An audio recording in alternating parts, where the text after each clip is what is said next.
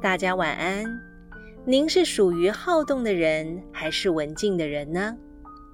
儒家认为，动静须合宜，才符合中庸之道。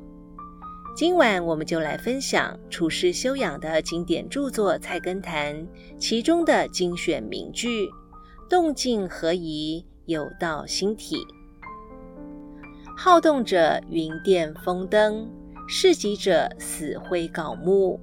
须定云止水中，有鸟飞鱼跃气象，才是有道心体。”这句话的意思是。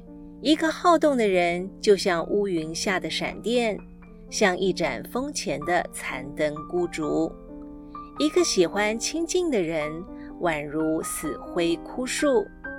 过分的变化和过分的清静是两个极端，不合乎理想的人生观。唯有缓缓浮动的彩云下和平静的水面上。出现鸥鹰飞舞和鱼儿跳跃的景观，才算是达到了理想境界，人也才具备了崇高的道德心胸。动与静是相对应的两种行为，是人生修养中属于极端的两个概念。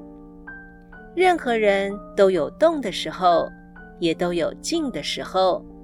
但是最好动静得宜，才合乎儒家的中庸之道。这也就是所谓“动中有静，静中有动”，动静合宜，才不失人生的节度。以上内容取自《菜根谭》，作者为明代文学家洪应明，针对修养、人生、处事、出世等哲理编著而成的语录。希望今晚的内容能带给您一些启发和帮助。